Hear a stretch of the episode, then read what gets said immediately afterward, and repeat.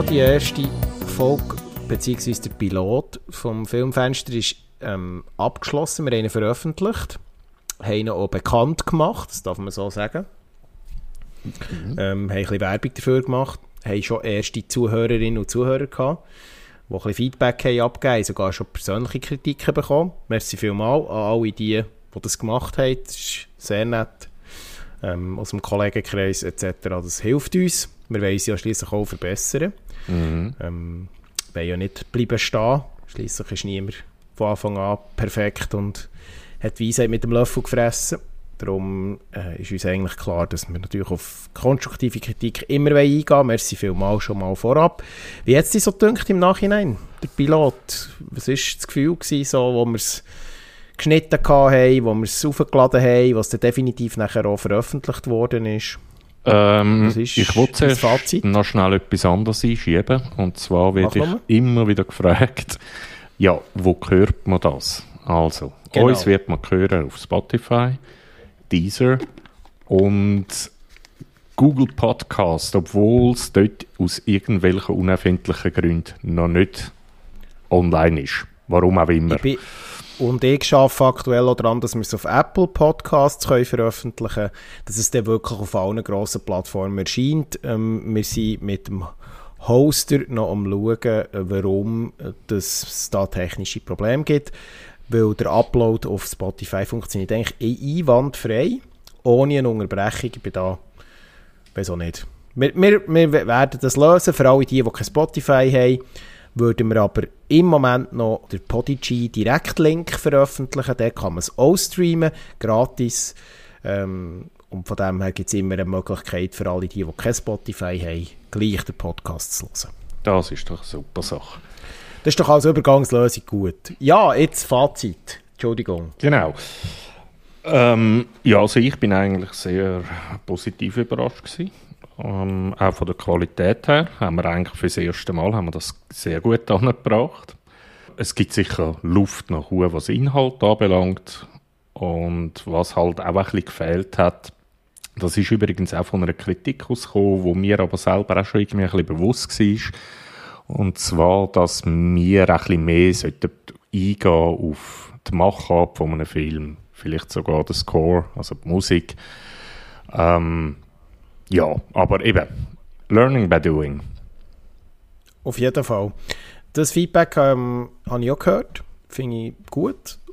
Wir haben ja, man muss auch sagen, es war ein Pilot. Wir, bisschen, wir müssen uns so ein bisschen eingrooven, wir müssen uns noch ein bisschen einfinden, sage ich jetzt mal, ähm, damit wir auch mal so Mixthemen gemacht, haben uns da nicht so ganz fokussiert auf ein Thema beschränkt, sondern haben versucht, da wirklich Abwechslung reinzubringen etc.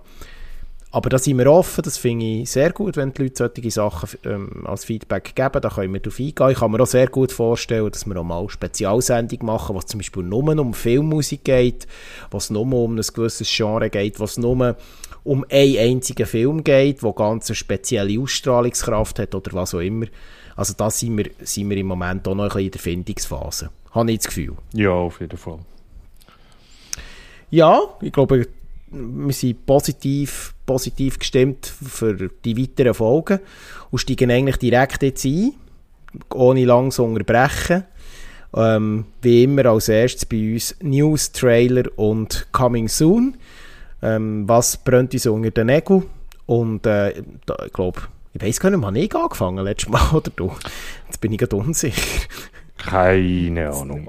Hey, egal. egal. Ich übergebe dir das Wort. Ähm, äh, News Trailer coming soon. Was brennt dir unter den Nägeln? Ja, also ich denke, ich habe eher ein bisschen, hm, also kein Blockbuster darunter. Ähm, und zwar der erste, obwohl der erste durchaus ein Blockbuster könnte sein, das ist Operation Mincemeat, äh, die Täuschung. Und zwar geht es dort äh, um den Zweiten Weltkrieg. 1943 spielt das Ganze, wo sich äh, die Alliierten entschließen, ins besetzte Europa zu unterwandern. Und da dabei mhm. spielen zwei Geheim, also die besten zwei Geheimdienstler Mhm. Und zwar ist das der Colin Firth und der Matthew äh, McFadden. mhm. Entschuldigung, wenn ich es falsch ausgesprochen habe. Und die haben äh, ein, eine unwahrscheinlich grosse Verwirrungsstrategie aufgezogen. Und zwar, wenn sie einen Keimagent einschliessen. Das Spezielle wird daran sein, dass der Keimagent tot ist. Aha, okay. Ähm, ich habe nur mal kurz den Trailer gesehen, mehr weiss ich. Ich bin völlig blank, was Inhalt angeht. Ich habe den Trailer geschaut, das war's. Ja, es gibt auch noch nicht sehr viel mehr. Also ich habe auf jeden Fall noch nicht viel mehr herausgefunden. Aber ich denke, so das Setting an und für sich finde ich schon mal sehr interessant. Und Colin Firth sehe ich halt einfach immer wieder gern. Ja, der Colin Firth ist natürlich ähm, ein sehr, sehr interessanter Charakter, als, also sehr interessanter Schauspieler und äh, sehr, äh, sehr, hat eine gute Leinwandpräsenz immer in all seinen Rollen. Das kann man wirklich so sagen. Und ähm, ja, er beweist ja, ich finde es einfach lustig, dass er nach so vielen Jahren, wo er ja so ein bisschen, ähm, ja, er ist ja so ein bisschen als Schauspieler verschrien gewesen, wo ich gewissen, so ein bisschen in, diesem Rom-Com-Genre daheim ist, aber eher oder in Dramen oder in, äh, ich sage jetzt mal Kostümfilm, ist so ein bisschen, sind so ein bisschen seine seine Ecken gewesen, die er vor allem gespielt hat und ich habe es einfach richtig cool gefunden, wie er ähm, in dieser Rolle aufgelebt ist äh, bei The King's Speech. Genau, The King's Speech. Ja, ähm, ist wirklich so, also ist ja ist wirklich auch ein grossartiger Film gewesen. Was ist deine Erwartung? Es ist, der Film ist von John Madden. Ich bin jetzt dann nicht so drin bei seinen Filmen, muss ich ganz ehrlich sein. Mhm. Mhm. Ich weiß es nicht. Es ist so, der Trailer hypt mich, scheint ziemlich witzig zu sein, in einem ja, eher ernsten Thema rein. Ich bin gespannt. Ähm, zum noch wissen, John Madden, der hat gemacht so zum Beispiel Shakespeare in Love oder äh, Killshot. Ich habe die Filme alle nicht gesehen, aber die sind ja eigentlich relativ gut angekommen. Es äh, sind so ein bisschen Kritiker, Kritiker nicht Liebling, aber kommen immer gut an, das ist so. Ja. Genau. Und wer den Colin Firth mal in einer abgedrehten ähm, Comic-basierten Verfilmung gesehen soll sich die ersten zwei Kingsman-Filme anschauen.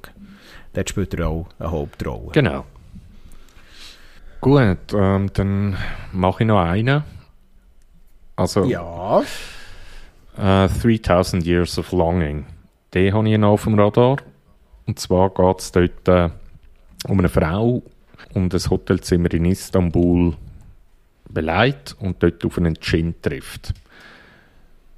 Mhm. Und im Austausch für ihre Freiheit, äh, für seine Freiheit natürlich, nicht für ihre, für seine Freiheit, bietet er ihr äh, drei Wünsche an. Und es geht eigentlich, also so wie ich das ein bisschen verstehe, ist das ein bisschen ein Kammerspiel. Es, dass sie einfach miteinander reden, der Jin und die Protagonistin.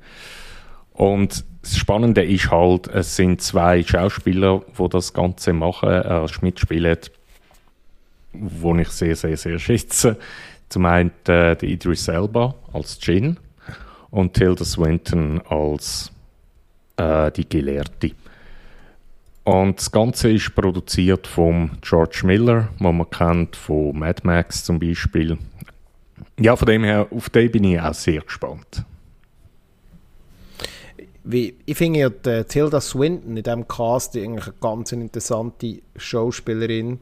Ähm, äh, ist ja ein richtiger mhm. starker Charakterkopf, sage ich jetzt mal. Hat immer spannende Rollen schon gespielt hat ja eine Karriere, also hat die ersten Filme in den 80er Jahren bereits ähm, gedreht und ist wirklich sehr abwechslungsreich unterwegs. Also wirklich zum Teil Kritikerliebling, äh, auch in Oscar, in Oscar-Anwärter etc.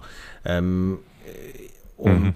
dann aber auch wieder eben zum Beispiel in einer Marvel-Verfilmung, oder? Also man, sie ist dort wirklich sehr breit gefächert unterwegs ähm, finde ich noch spannende Person, also als Schauspielerin. Was, haltest du von ihr? Es ist eben, wie du sagst, sie ist sehr, sehr abwechslungsreich. Und äh, ich liebe sie halt vor allem aus, äh, aus jetzt wieder aus meiner Horror-Ecke raus im äh, Suspiria. Also in der Neuverfilmung kann ich eigentlich nur empfehlen. Ist sehr ein ach, langer Film. Also er zieht sich teilweise auch ziemlich in die Länge, aber er lohnt sich mhm. auf jeden Fall. Ähm, ja. Hat hat ja, sie hat auch im letzten Wes Anderson mitgespielt, äh, mhm. The French Dispatch, wo generell ja, mal ein spannender, spannender Regisseur, wo man vielleicht mal noch müsste darüber reden der Wes Anderson. Nehmen wir gut, das ist jetzt vielleicht ein bisschen, äh, äh, oh, ein bisschen gemein, dass wir jetzt nochmal von der Tilda Swinton reden. Also, ist ja durchaus, ähm, äh, der Idris Elba ist ja doch jemand, wo man vielleicht auch noch ein paar Worte kurz müsste darüber verlieren. Ähm, äh, Finde ich auch absolut Top-Schauspieler.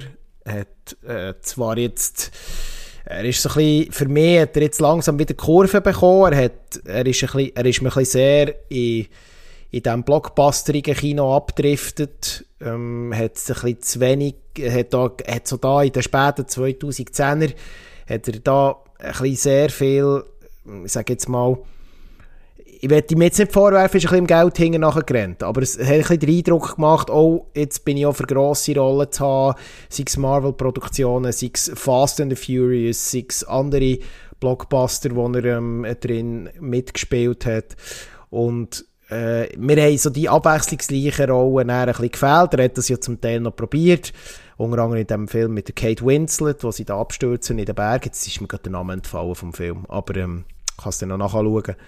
Äh, auf jeden Fall, äh, die Kritiken waren zwar vernichtend dort, aber ähm, er hat zumindest probiert, er probiert jetzt wieder andere Rollen äh, auch zu spielen und da könnte ja eben gerade so ein Film wieder auch äh, zeigen, dass er ja wirklich eigentlich ein, ein absoluter Top-Schauspieler ist. Also, dass man ihn jetzt nicht darf, zu fest in die oberflächliche, blockbusterige Ecken stellen ähm, und dass er wirklich ähm, absolute Charakterrollen noch kann spielen kann.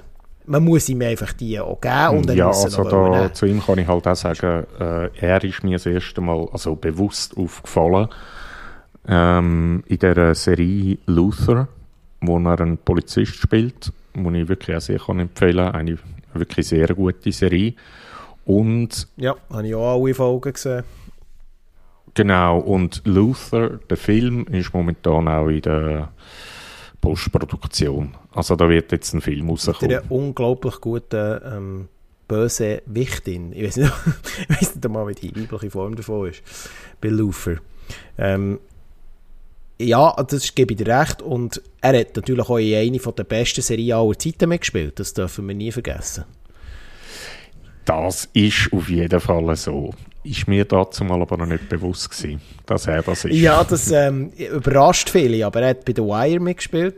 Vor allem, äh, genau. The Wire ist dann wirklich mal ein Thema, das man mal gesondert muss behandeln Wirklich als, das wäre jetzt zum Beispiel ähm, ähm, eine Folge vom Filmfenster, wo wir wirklich nur über The Wire reden, weil The Wire ist, ähm, finde ich, eine von den, wenn nicht die beste Serie aller Zeiten neben Sopranos, es gibt noch zwei, drei andere Kandidaten, aber für mich ähm, gehört zu den All-Time-Favorites. Wie ist das bei dir?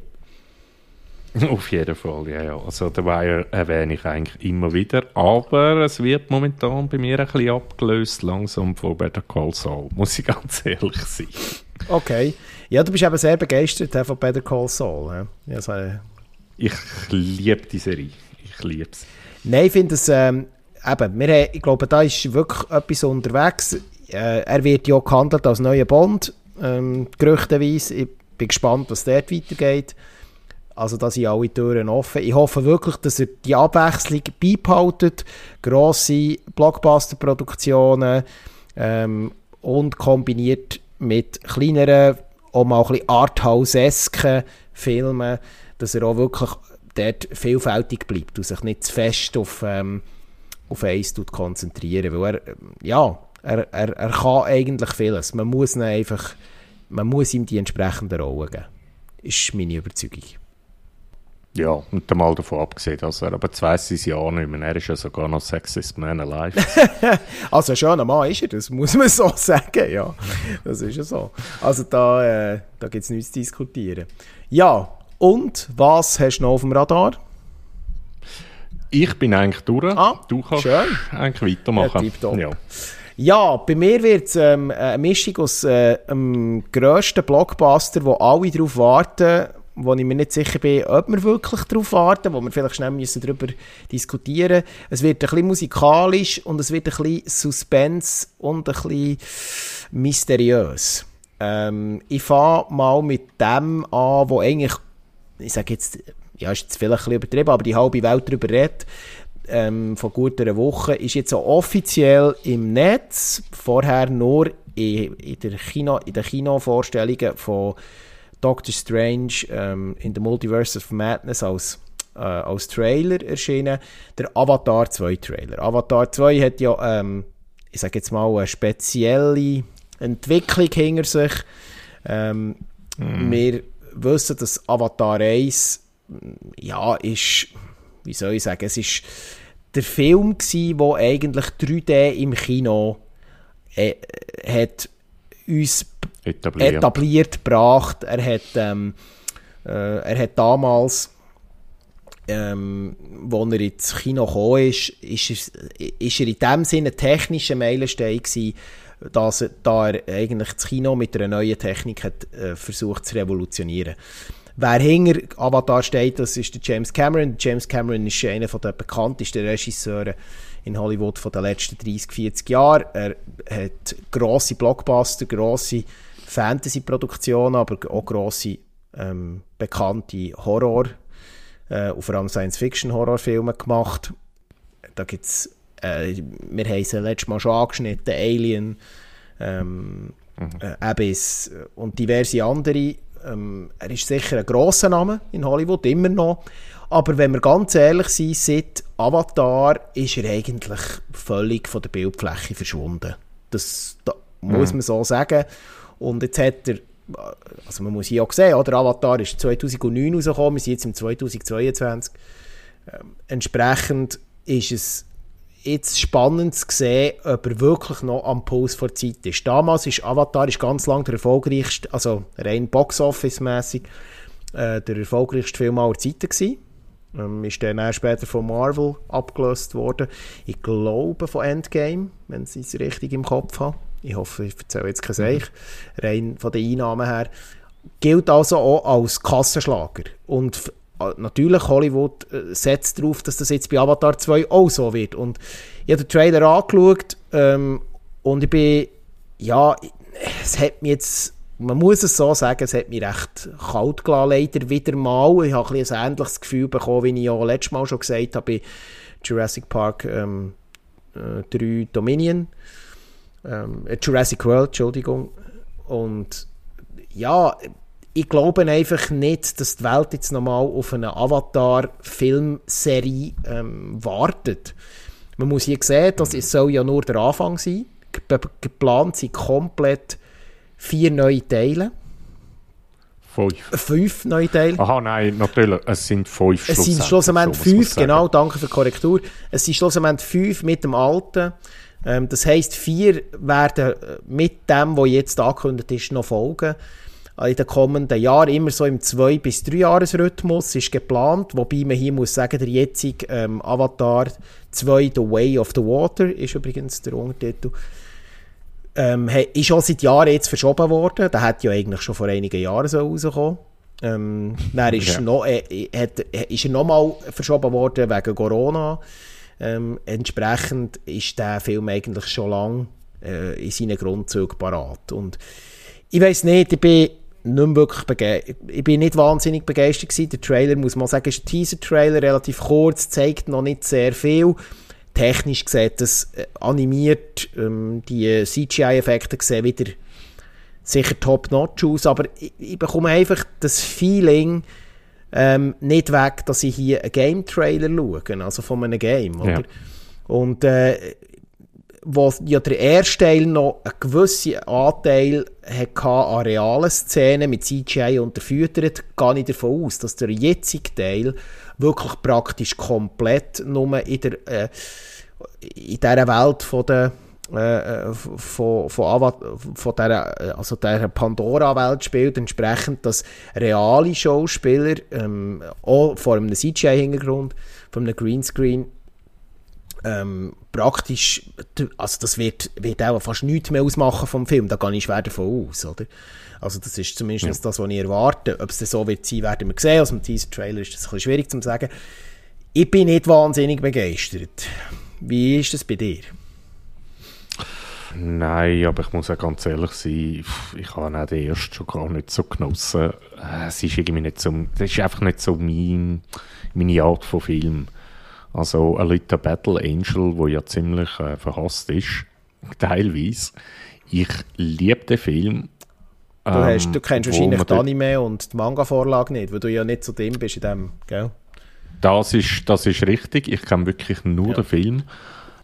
Aber irgendwie, es hat mir besser gefallen, so von der Art her, als, als Avatar, weil wir sind irgendwie halt doch immer noch nicht so weit, dass CGI die Realität wirklich kann abspiegeln Und das sieht man halt einfach. Und äh, ich hatte halt immer ein bisschen Mühe damit. Ich finde, vor allem, weil man ja wirklich ähm, hier auch nicht mehr einen Mix hat, also aus ähm, Set und CGI kombiniert. Das ist das, was zum Beispiel das Marvel Cinematic Universe ja wirklich eigentlich in vielen Belangen gut macht, mit Ups und Downs, aber im Querschnitt muss man sagen, das funktioniert. Die Welten wirken in sich glaubhaft. Ähm, und mhm. hier habe ich einfach immer das Gefühl, dass ich bin dort nicht drin. Ich, das reißt mich schon jetzt nicht mit und ich habe es noch nicht einmal im Kino mhm. gesehen. Mhm. Und das ist irgendwie keine Ahnung. Ähm, ob es ein Kassenerfolg wird sein, das werden wir sehen. Aber in dem Fall teilst du die Skepsis ein bisschen. Ja, ja, auf jeden Fall. Ja. Gut. Ich werde mir dann anschauen, auf jeden Fall auch, aber ja. Ja, jetzt hoffe ich, ähm, ich kann ein bisschen äh, etwas gut machen. Ähm, der neue Buzz Lerman habe ich auf dem Radar. Mhm. Ende Februar ist ähm, der Trailer rausgekommen. Buzz Lerman ist bekannt für Filme, die sich vor allem mit Musik beschäftigen. Moulin Rouge ähm, und diverse andere. Mhm. Ähm, was ist deine Erfahrung mit dem Bass Lerman? Äh, ja, also ich, ich finde seine Filme eigentlich relativ gut. Ähm, also ich, ich, bin, ich bin ja, also ich muss hier vielleicht schnell etwas Persönliches einwerfen, Entschuldigung, wenn ich die unterbreche. Ähm, ich habe immer Mühe mit Musik, ja. mit Musik, mit Musical-artigen Filmen. Das ist gar nicht mein, mein Fall. Ich, also so Sachen wie, jetzt, jetzt kommt mir gerade spontan Mama Mia in ja. Sinn. Das ist, das ist etwas, das kann ich nicht, da muss ich abschalten. Das ist echt nicht, also ich weiss, das lieben viele Leute, aber das ist jetzt nicht etwas, was mir viel sagt. Und beim aber ich habe zum Beispiel der, der Great Gatsby Neuverfilmung, die er gemacht hat, 2013, mhm, genau. ähm, äh, wo ja auch, äh, ist ja eine Neuauflage war. Ich finde auch, Australia finde ich recht gut, eben Moulin Rouge habe ich gesehen. Ähm, und da, er hat ja die Interpretation von William Shakespeares Romeo und Julia gemacht, mit dem Leonardo DiCaprio. Mhm. Ähm, all die Filme sind gut. Äh, ich, ich bin im Kino bin ich The Great Gatsby schauen, 2013 und bin wahnsinnig überrascht gewesen. Mhm. Der hat mich wirklich gut gedacht. Und seither eher unter dem Radar, aber ich bin jetzt gespannt, weil es kommt ein Elvis-Film, den er inszeniert. Und der Elvis gehört zu den grössten Musik Musikikonen aller Zeiten.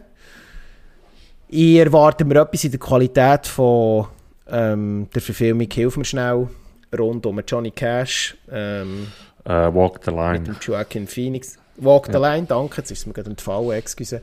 Äh, Walk the Line mit dem Joaquin Phoenix. Ähm, und ich erwarte mir, erwarte mir eigentlich etwas in dieser Qualität und ich hoffe, er kann das halten. Weil es ist eine ähnlich, wenn nicht noch grössere Musikikone als der Johnny Cash, der jetzt hier eine Verfilmung bekommt. Und ich bin sehr gespannt. Wie ist das bei dir? Ja, ich habe äh, jetzt gerade das letzte Mal Dings wieder mal gesehen. Ähm, jetzt siehst jetzt, jetzt hänge ich fest mit dem Freddie Mercury.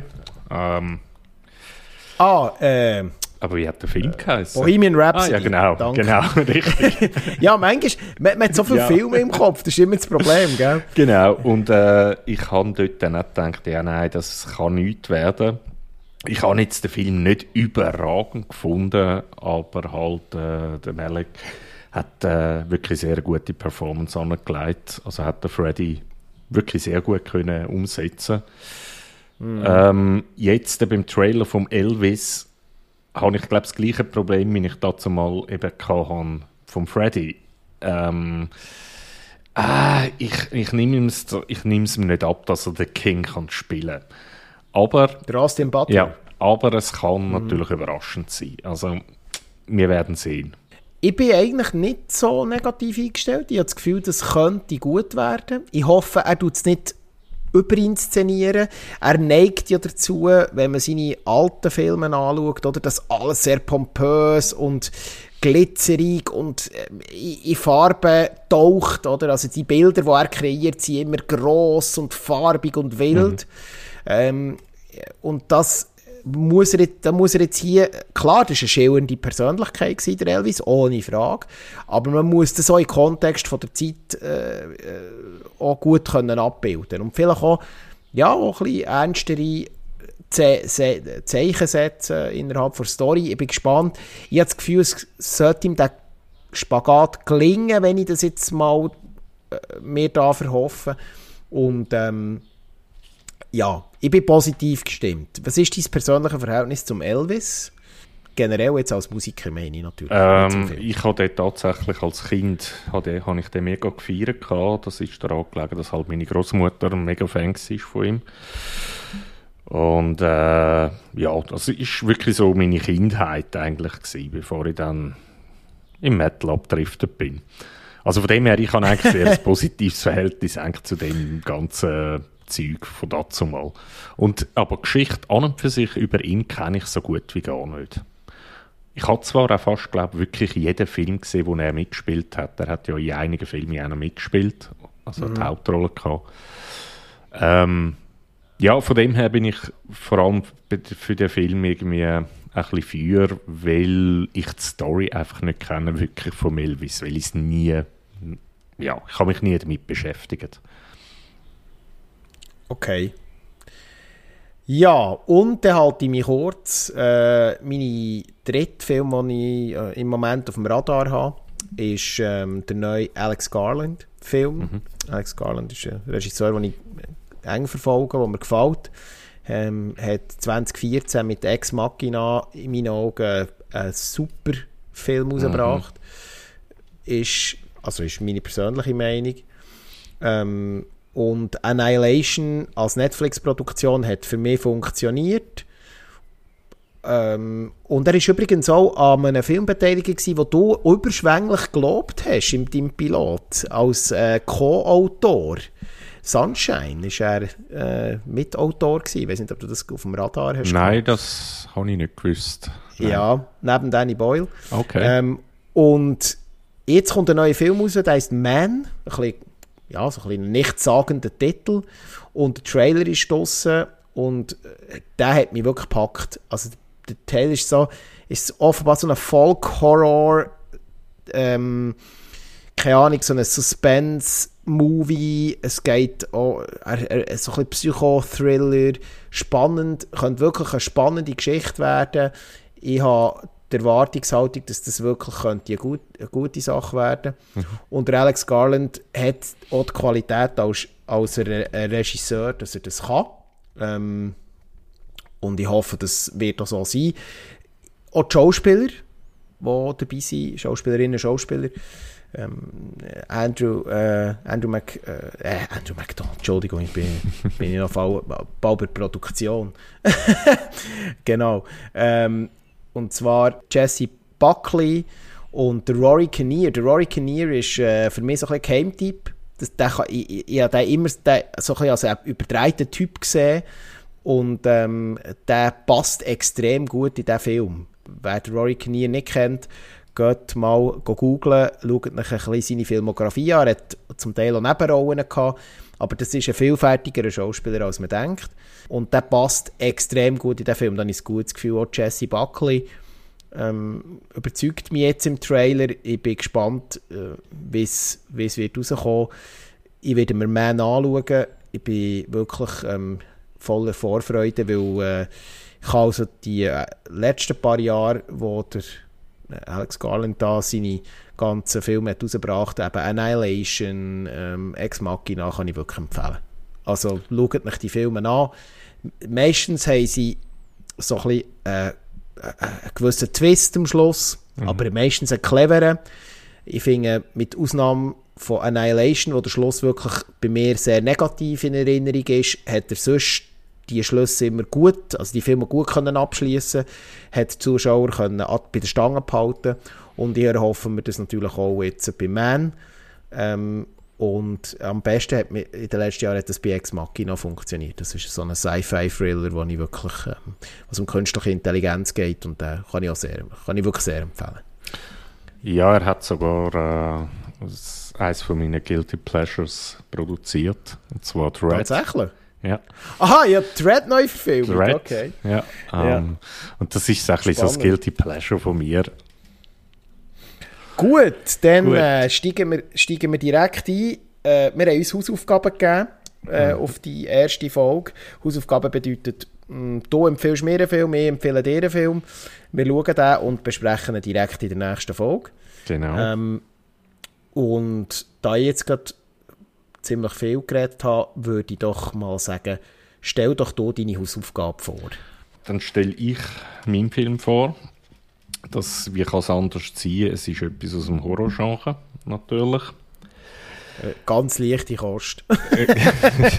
Ganz leichte Kost, ja. Nein, das ist selbst für ähm, Horrorfilmfans, zumindest dazu mal, eher schwere Kost gewesen. Und zwar, ja, der Film ist aus dem 2008, also das ist nichts Neues. Ähm, und er kommt aus dem französischen Terrorkino wo zwischen 2002 und 2 bis 2010 ziemlich Hochkonjunktur hat. Und der Film heißt Martyr. Ich kann extra müssen nochmal schauen, wie spricht man den richtig aus, weil es sprechen dann so ziemlich alle falsch aus. Er heißt Martyr und nicht Martyr oder was auch immer. genau. Ja, um was geht es dort? Es geht um zwei Mädchen am Anfang auf jeden Fall, wo sich befreundet in einem Kinderheim.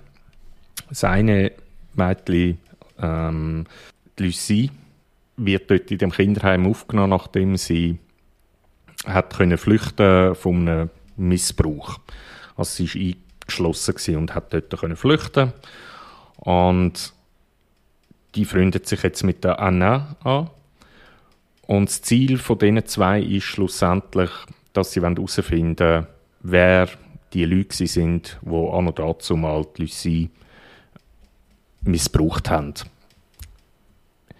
Genau, und ich finde, das Ich finde ja, missbraucht trifft es ja bei weitem nicht. Also es geht ja noch viel weiter. Aber ja, ja, ja aber das wäre ja schon Spoiler. Also von dem genau, her. Genau. Ich, ja, nein, ist alles gut. Jetzt mal Spoiler du siehst, er beschäftigt mich schon, der Film. genau. Ja, auf jeden Fall ist eben das Ganze kommt dann so weit, dass sie irgendwann im Erwachsenenalter zusammen herausfinden, wer die Familie war und auch dort hingehen. Und dann ist eigentlich eine Odyssee von einer Gewaltspirale, die anfängt. Das ist eigentlich so der Inhalt vom Film. So, jetzt machen wir Spoiler. Achtung, für alle die, die «Macht dich» noch schauen wollen. Ähm, er ist übrigens nicht so einfach er erhältlich. Ich weiß gar nicht. Ähm, was ist der aktuelle Stand? Weißt du das gerade? Äh, ich habe ihn jetzt gerade wieder auf Blu-ray bestellt, also ist kein Problem. Ist er, ist ja. er irgendwo auf einem, auf einem Streaming-Dienst äh, äh, erhältlich? Offiziell? Streaming nicht, momentan nicht, dass ich wüsste. Nein. Ja, okay. Nein. Gut. Äh, ich habe es vermutet. Ähm, äh, ich weiß, dass es natürlich ähm, nicht ganz legale Möglichkeiten gibt, aber die, die, die wir nicht bewerben. Aber grundsätzlich eben, er ist erhältlich, man kann ihn bestellen, man kann ihn kaufen, Ja. ganz offiziell. Ja. Ähm, er ist meines Wissens in Deutschland relativ lang auf dem Index gewesen, Mhm. wenn ich das richtig im Kopf habe. Ich weiß nicht, was der aktuelle Stand ist. weil nicht ich natürlich immer nein. mit dem äh, okay, eben, weil ich schaue immer natürlich mit dem Schweizer Auge, dort ist das nicht der Fall gewesen. Ähm, und ja, jetzt würde ich sagen, Spoiler, aber jetzt ist Spoiler, hä? Genau. inhaltlich. Also, man kann sicher sagen, dass ähm, Mathieu zu damaliger Zeit zum französischen Terrorkino wohl der kompromissloseste war von allen.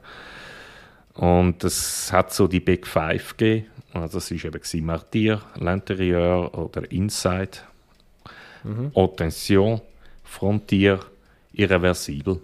Und es ist schwierig, die Filme untereinander irgendwie aufzuwiegen. Was ist jetzt der brutale von denen, weil sie haben alle so ein bisschen die Messlatte von der Brutalität relativ hoch gesetzt gehabt. Ähm, Mathieu schafft es aus meiner Sicht halt einfach wirklich den, den Spagat zwischen Slasher und einer relativ nachvollziehbaren Geschichte zu spinnen.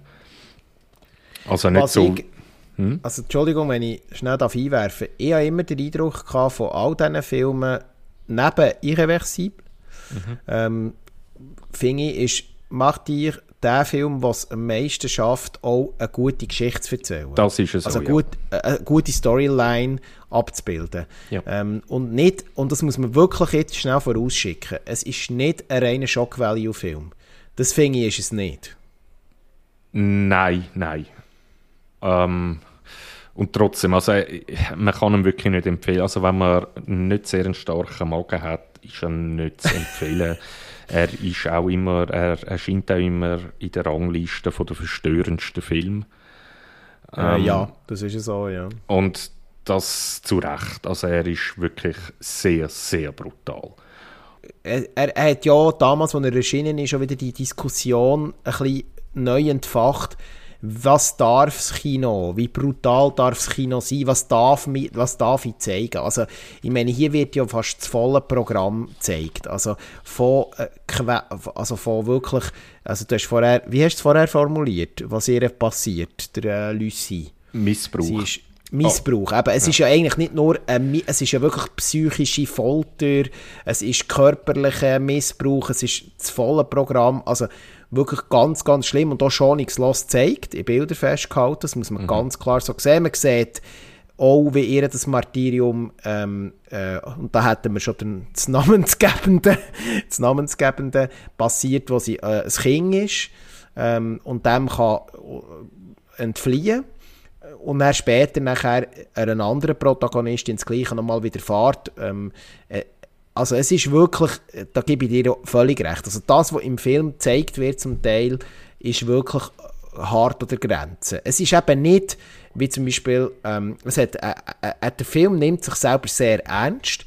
Oder wenn ich gegen das Blätterfilm schaue, wo, wo ich meistens über das, was passiert, eher lache, weil es völlig überdreht ist, das ist hier klar nicht der Fall. Also der Film ist ein, ein, ein düsterer, sich selber ernst nehmender Psycho-Horror-Thriller. So tue ich jetzt kategorisieren. Wie ist dein Eindruck? Ja, das ist so. Ähm, was ich auch noch vor, also vorweg schicken muss, was nicht vorkommt, ist sexueller Missbrauch. Also das, Das richtig, passiert nicht. Ähm, es ist einfach physische Gewalt hauptsächlich mit äh, Schlägen und Erniedrigung.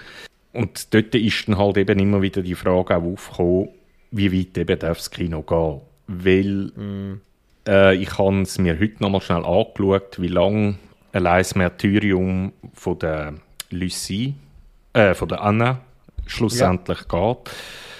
Das sind genau 20 Minuten. Fast auf die Sekunde genau 20 Minuten. Und das ist einfach schonungslos. Also das ist, da ist fast keine musikalische Untermalung dabei. Es ist einfach roh, brutal. Und jetzt kann man sich fragen, ja, wie kann man so einen Film gut finden? Es ist ein bisschen so, dass der Film ist in verschiedene Akte aufgeteilt. Also zum, zum Verstehen, was der Lucie ganz am Anfang passiert ist, also es, es, das Mädchen kommt eben ähm, aus der Fabrikhalle rauszurennen, hat noch ein paar Unterhosen an und ein T-Shirt und ist überall vernarbt und so. Das ist so der erste Akt, wo schon sehr schwer verträglich ist. Und der zweite mhm. Akt ist dann, ähm, dass Lucie von einem Monster verfolgt wird. Also der ganze Film lenkt Richtung Monster, Geisterfilm. Und das ist aber eigentlich schon der erste Twist, der dort passiert. Mhm. Und äh, die Lucie geht dann zu dieser Familie und schlachtet sie kaltblütig ab mit einer Schrotflinte. Also die ganze Familie, das ist äh, Vater, Mutter, und, und du als Zuschauer so. weißt eben nicht, warum. Genau, das ist, das ist das, genau. Und das ist das, was es schon zuerst mal recht spannend macht. Du denkst, warum macht ihr das? Und so kaltblütig, ähm, äh, was ist da passiert? Und dann fängt man sich schon die ersten Fragen an zu stellen, oder? Genau, und das, und das entwickelt, also es hat, der Film hat x Twists drin, wo dich eigentlich immer wieder in die falsche Richtung schicken, wo du denkst, so, ah, jetzt weiß ich, um was es geht. Und dann wird es eben doch wieder anders, als man denkt. Und ich denke, das ist die Faszination an dem Film einfach ein bisschen. Funktioniert natürlich beim ersten Mal super. beim zweiten Mal schauen, weiß man das halt alles schon. Richtig, ja. Und trotzdem habe ich ihn jetzt schon x-mal gesehen, den Film. Und bei mir ist es halt wirklich ich liebe die raue, die, die, die rohe Atmosphäre von dem Film. Also ähm, auch wenn man sich das Making-of anschaut, es ist alles, was in dem Film ist. Es gibt nicht einmal CGI. Es ist alles praktische Effekte mit sehr viel Make-up und und und. Also es ist großartig inszeniert und ähm, es ist sogar so, dass. Weißt, weißt du, was der gekostet hat damals? Ich, äh, als französische, kanadische Co-Produktion. Nein, nein. Ich, ich müsste jetzt so recherchieren, ich weiß es nicht. Tut ja nichts zur Sache, aber genau. ich glaube, der Film ist, ich glaube, für das Geld, das man hatte, hat man, glaube wirklich ähm, sehr viel rausgeholt. Das darf man so sagen, oder? Ähm, vielleicht müsste man noch etwas zwischen schicken. Ähm, es gibt ein amerikanisches Remake aus dem Jahr 2016, ähm, wo wir gar nicht können empfehlen können. 2015, ja. 2015, Entschuldigung. Ja. Ja. Es ist eigentlich eine 1 zu 1 Umsetzung bis auf den Schluss. Aber ja. es sind die gleichen Sätze, sie reden die gleichen Sätze, es sind die gleichen Szenen, einfach mit viel mm. weniger Brutalität. Also die Kamera haltet halt einfach nicht drauf. Ja, richtig. Das ja. ist eigentlich der grosse Unterschied. Und äh, genau aus dem Grund nimmt es im Film aber irgendwie so die Würze. Also irgendwie so, man, man leidet nicht mit, man weiß nicht warum. Äh, zum Beispiel Lucie reagiert, wie sie reagiert. Ähm, es sind einfach, es, es, ist dann sehr amerikanisch alles halt. Und mit Heldentum und alle sterben am Schluss und so. Und das ist beim Martyrs, Martyr, jetzt habe ich schon wieder falsch gesagt, Martyr ist das natürlich, also beim Original, es gibt kein Happy End im engeren Sinn. Also es ist, ja, das Ende ist auch sehr, sehr, sehr schwammig und es ist eigentlich dem Zuschauer überlassen, sich das Ende fertig zu denken. Ich habe ehrlich gesagt gerne so Filme, wo kein klares Ende da stattfindet, wo ich irgendwie dann selber noch ein bisschen nachdenken muss, hm, wie könnte es ausgegangen sein oder genau. Ähm, aber eben jetzt, anstatt den ganzen Film auseinanderzustiefeln, es würde mhm. einfach zu lang gehen, Du musst äh, jetzt von mir hören, wie mein Rewatch war. ja, ich wollte noch schnell, schnell zwei, drei Sachen sagen und dann gerne ja, den Rewatch. ähm, Kritiker, also die, die den Film sehr negativ bewerten, die sehen in dem Film pseudophilosophischen Unterton. Kann man so sehen. Auf jeden Fall. Also es hat ein bisschen pseudophilosophischen Unterton und so, aber am Ende vom Tag muss man halt sagen, es ist ein Schockfilm. Es ist kein, kein philosophisches Werk. Und wenn ich dann andersrum äh, Film anschaue, wie zum Beispiel Texas Chainsaw Massacre, wo Hewitt, also die Familie Hewitt, wo der Leatherface unter anderem Mitglied ist in der Familie, dort gibt es keine wirkliche Motivation, warum sie machen, was sie machen.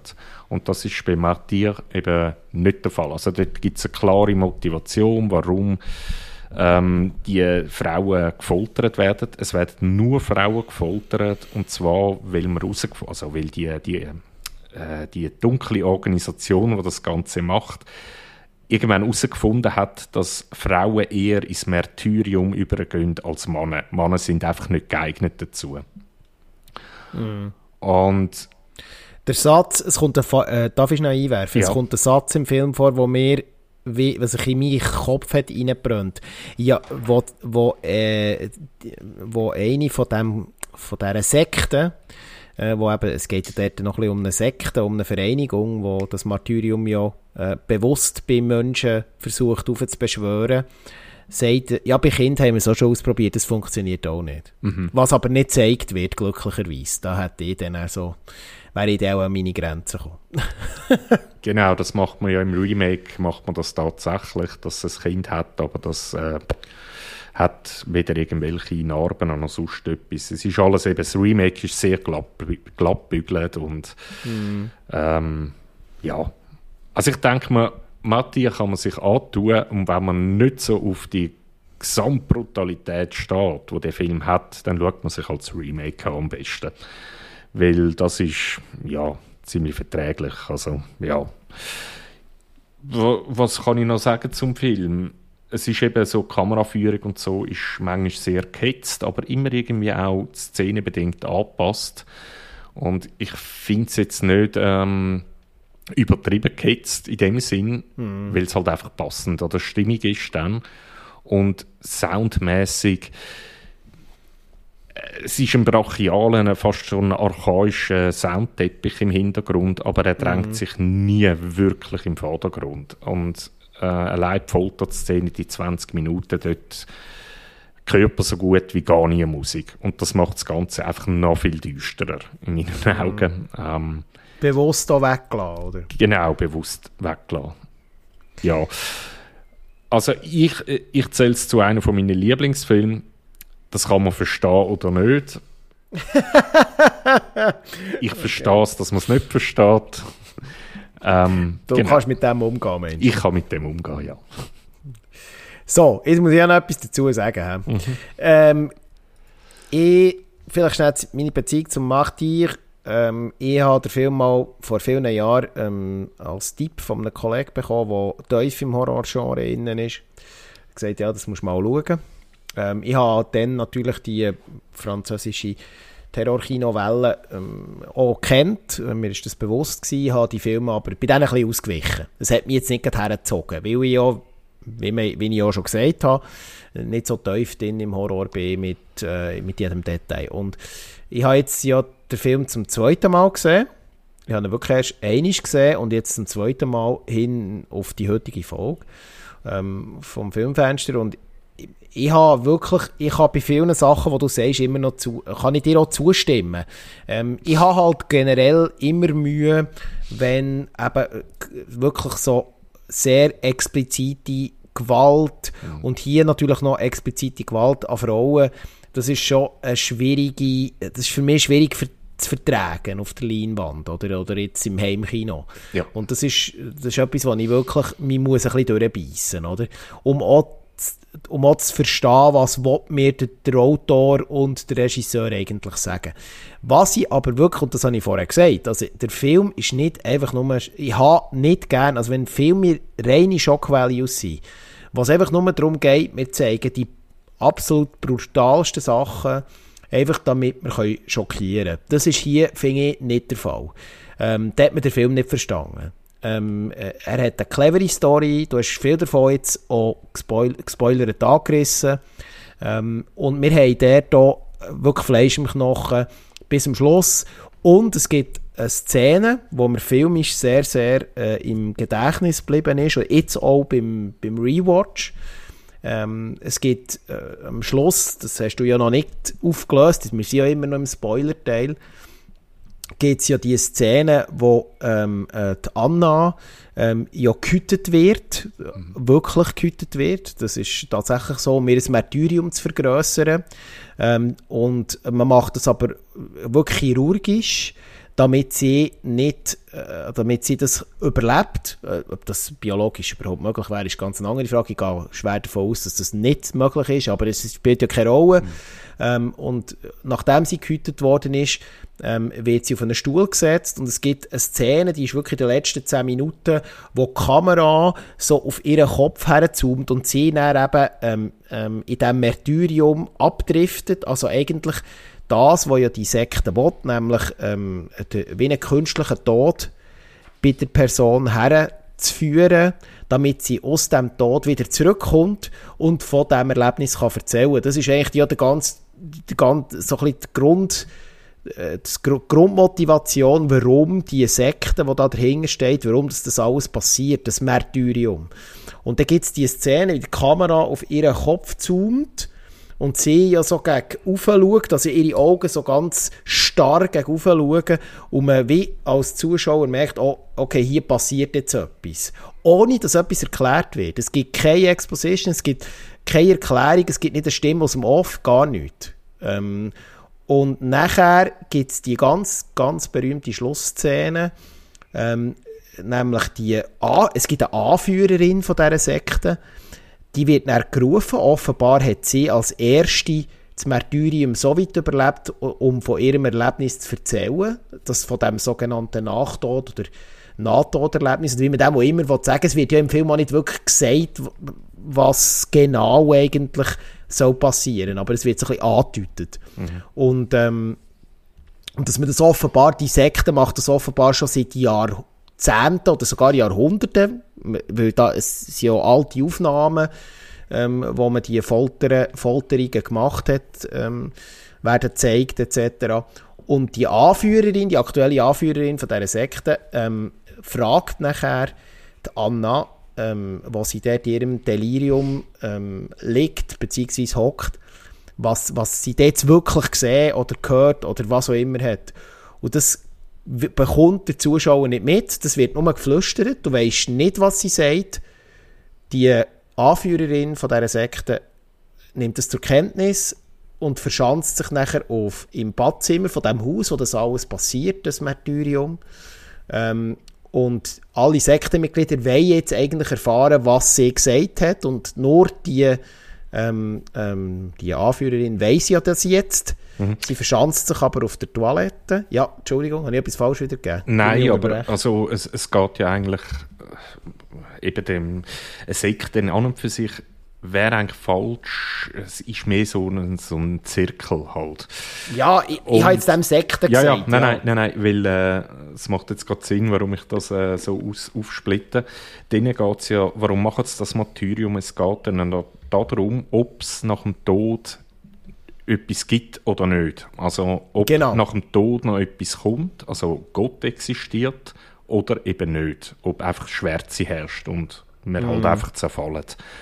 Und um das geht es dann schlussendlich. Richtig. Ähm, das habe ich jetzt vielleicht zu wenig präzise ausgeführt. Das ist die Motivation von, dieser, von diesem Zirkel, oder?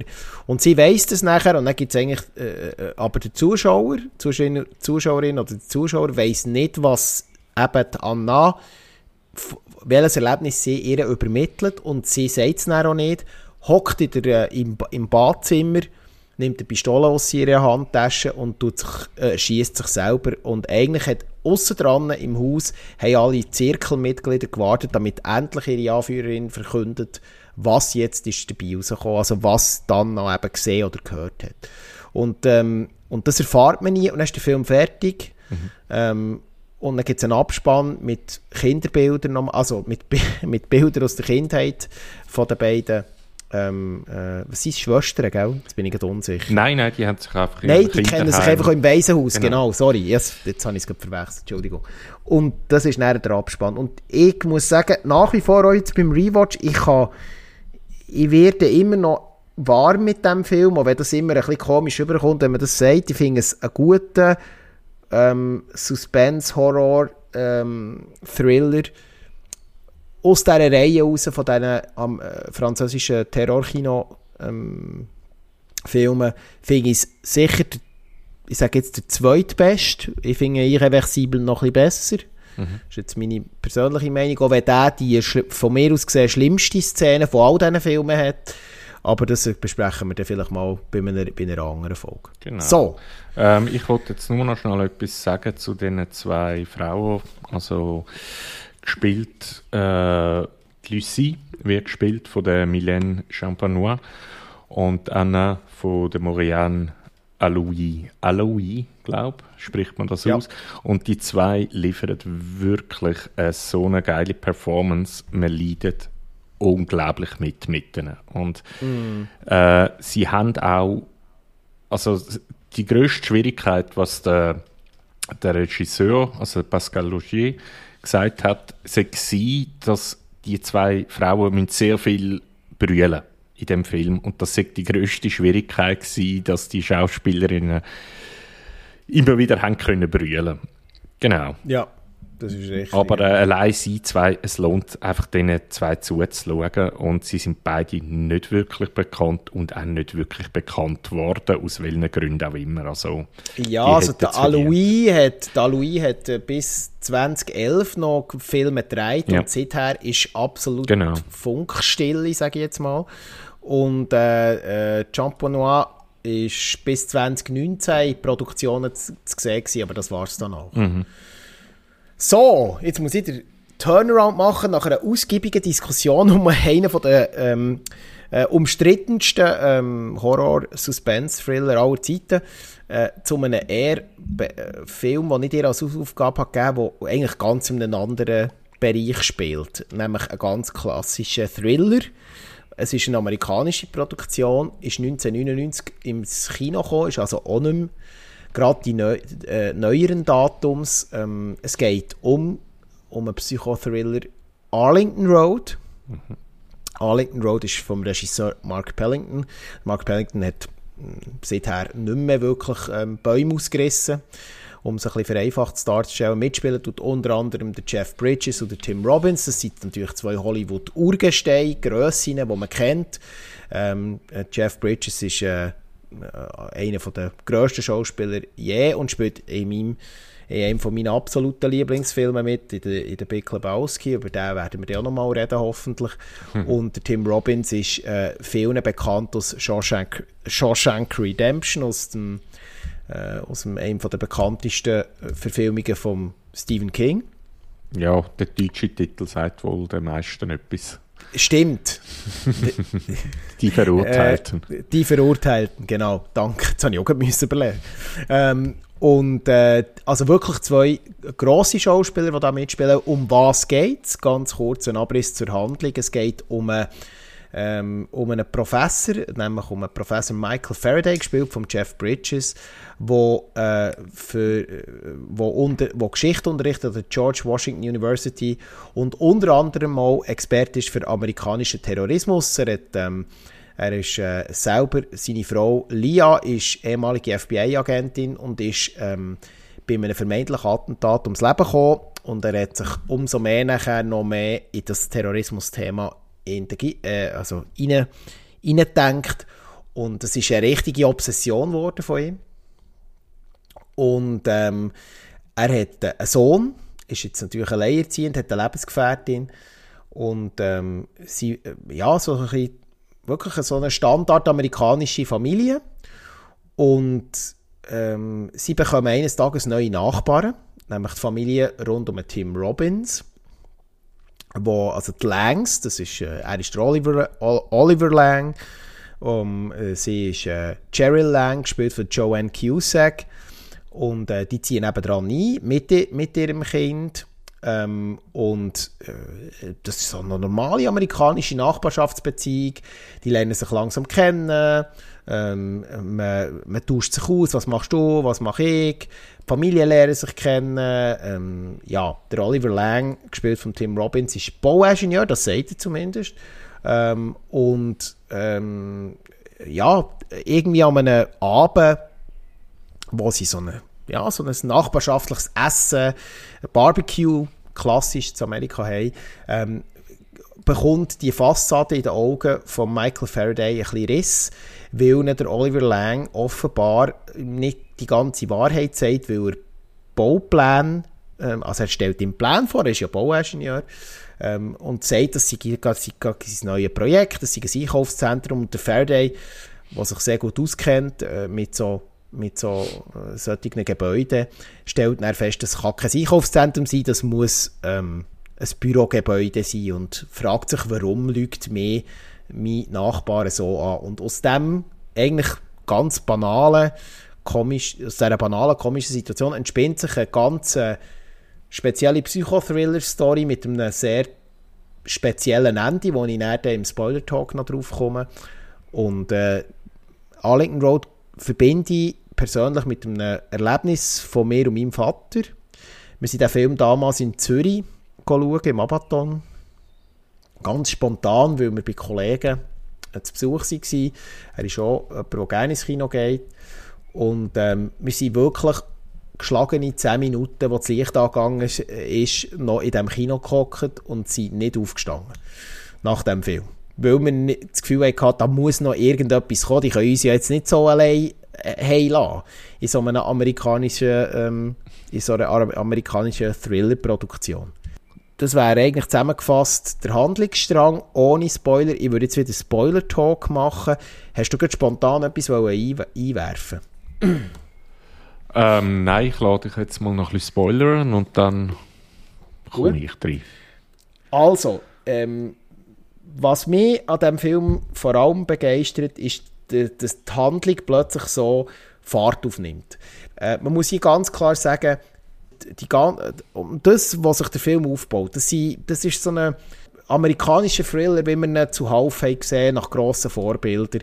Das ist jetzt im ersten Augenblick nichts Spezielles. Aber der psychologische Anteil, nämlich das in den Details, was dort noch passiert, nachher bis zum Schluss mit dem tragischen Ende, ähm, dass der Michael Faraday sich wirklich verrennt in den Gedanken, hey, mein Nachbar, mit dem stimmt etwas nicht. Weil er ja selber merkt, da ist etwas faul.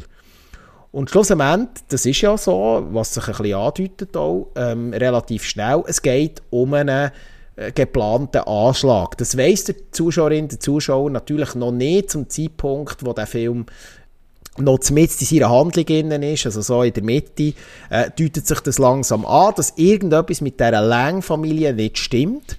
Und äh, es kommt erst eigentlich dazu, dass es so zu einem Anschlag kommt und der Michael Faraday versucht, den Anschlag zu verhindern. Aber es sieht bis zum Schluss so aus, als dass er das nicht könnte. Und, dass er, und der grosse Twist, der stattfindet, ähm, und das kann, da wir ja im Spoiler-Talk sind, kann man sagen, der Anschlag, den gibt es auf das FBI-Hauptgebäude, wenn ich es richtig im Kopf habe. Ja. Ähm, und ähm, äh, es kommen tatsächlich auch viele Leute ums Leben. Äh, und äh, ja, Amerika, Washington wird hart getroffen. Ähm, das wird aber nur am Schluss noch schnell ein bisschen angerissen. Und was eigentlich der psychologisch, der, ja, das, so, so, so der Kniff ist, den der Film macht, das, und das muss man einfach auch hier im Tim Robbins hoch an, anhängen, wie er der Oliver Lang und äh, äh, die, ähm, Joanne Cusack, wie sie die Lang-Familie spielen, das ist einfach grandios. Du, du merkst nicht, dass wie, wie durchdacht die ähm, der Anschlag, und das ist der grosse Twist, dass sie eigentlich hinter der Anschlagsplanung stehen, mit natürlich Helferinnen und Helfern, ähm, und das, das eigentlich durchführen und der, und das ist der gross, gross Twist im ganzen Film, dass der Michael Faraday von Anfang an in ihren Plänen eine fixe Rolle übernommen hat. Und alles, was man vorher im er, in der ersten Hälfte des Films gesehen ist genau so geplant, zumindest ähm, äh, ist das, äh, äh, also so kommt es für den Zuschauer am Schluss über.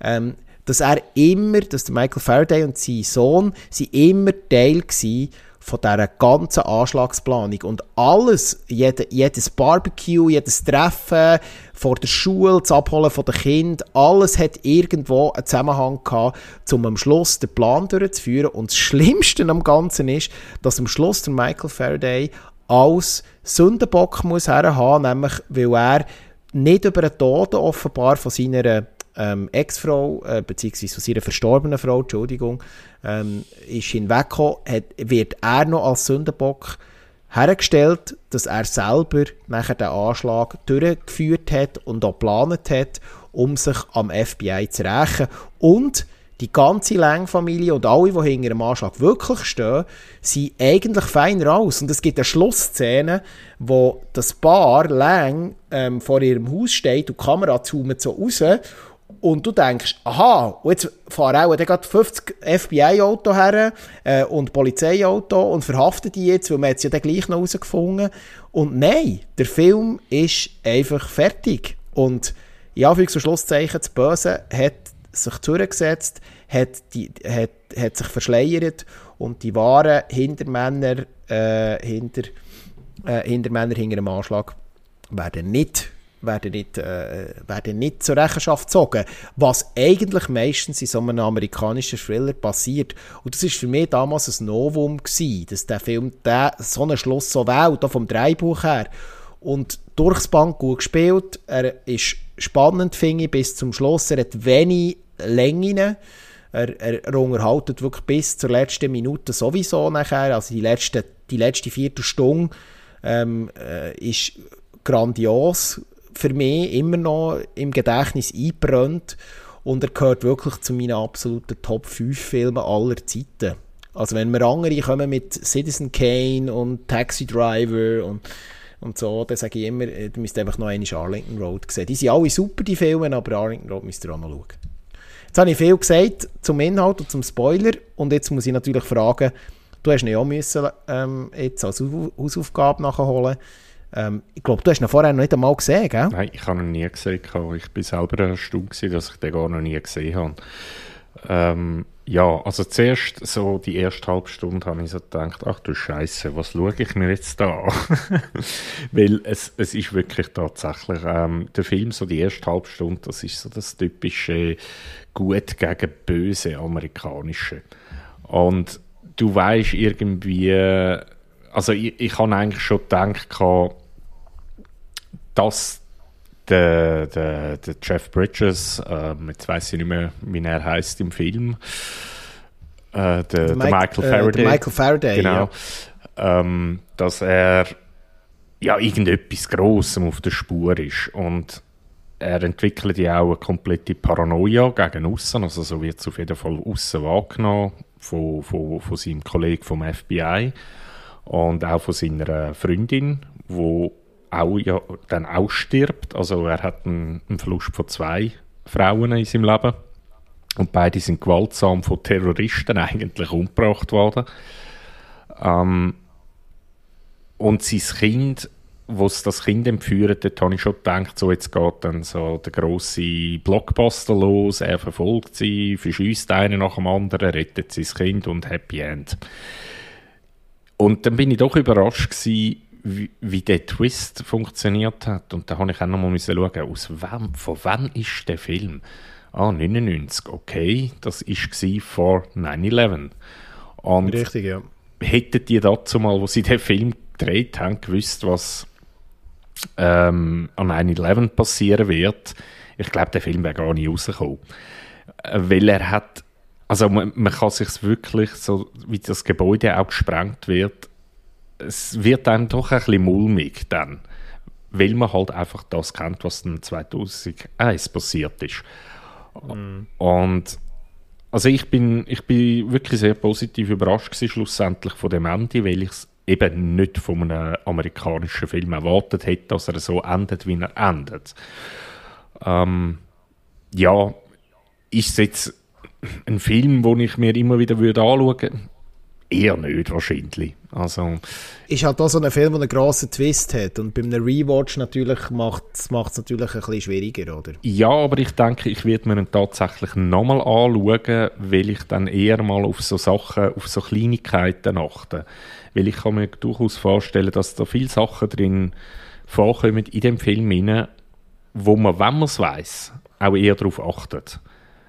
Das ist ja, ja bei vielen Filmen so. bekannt, ja. Genau. Mhm. Also jetzt nochmal schnell zum Mathieu zurückzukommen. Dort ist mir auch erst im Nachhinein äh, vieles aufgefallen, dass äh, der, der, Pascal Logier ähm, bei grossen Horrorfilmen so Schnipsel rausgenommen hat, ob es Shining ist oder ob es äh, Texas Chainsaw Massacre tatsächlich ist. Oder sogar äh, das Foto eigentlich um, ähm, in, in bewegende Bilder umgesetzt hat, das was man kennt aus Vietnam, von dem nackten Mädchen, wo äh, von der äh, was ist es Napalmbombe flü flüchtet. Äh, und das denke ich bei Arlington Road wird man eben genau so Sachen dann auch erst beim zweiten Mal schauen sehen. Also weil man ja weiß, aha, ja Moment, weil man das sich einfach zusammenreimen kann dann auch. Und von dem her, ich werde mir ihn nochmal anschauen, auf jeden Fall. Und er hat angenehme 113 Minuten Laufzeit, was ja heute auch nicht mehr bei allen Filmen ja, das selbstverständlich ist. So, ja. Aber das ist ein Detail im Rand. Ja, jetzt haben wir unsere Hausaufgaben abgeschlossen mhm. ähm, und sie schon dermaßen, ähm, wir zeitlich haben wir wieder mal überzogen, weil wir uns total verquatscht ja. haben.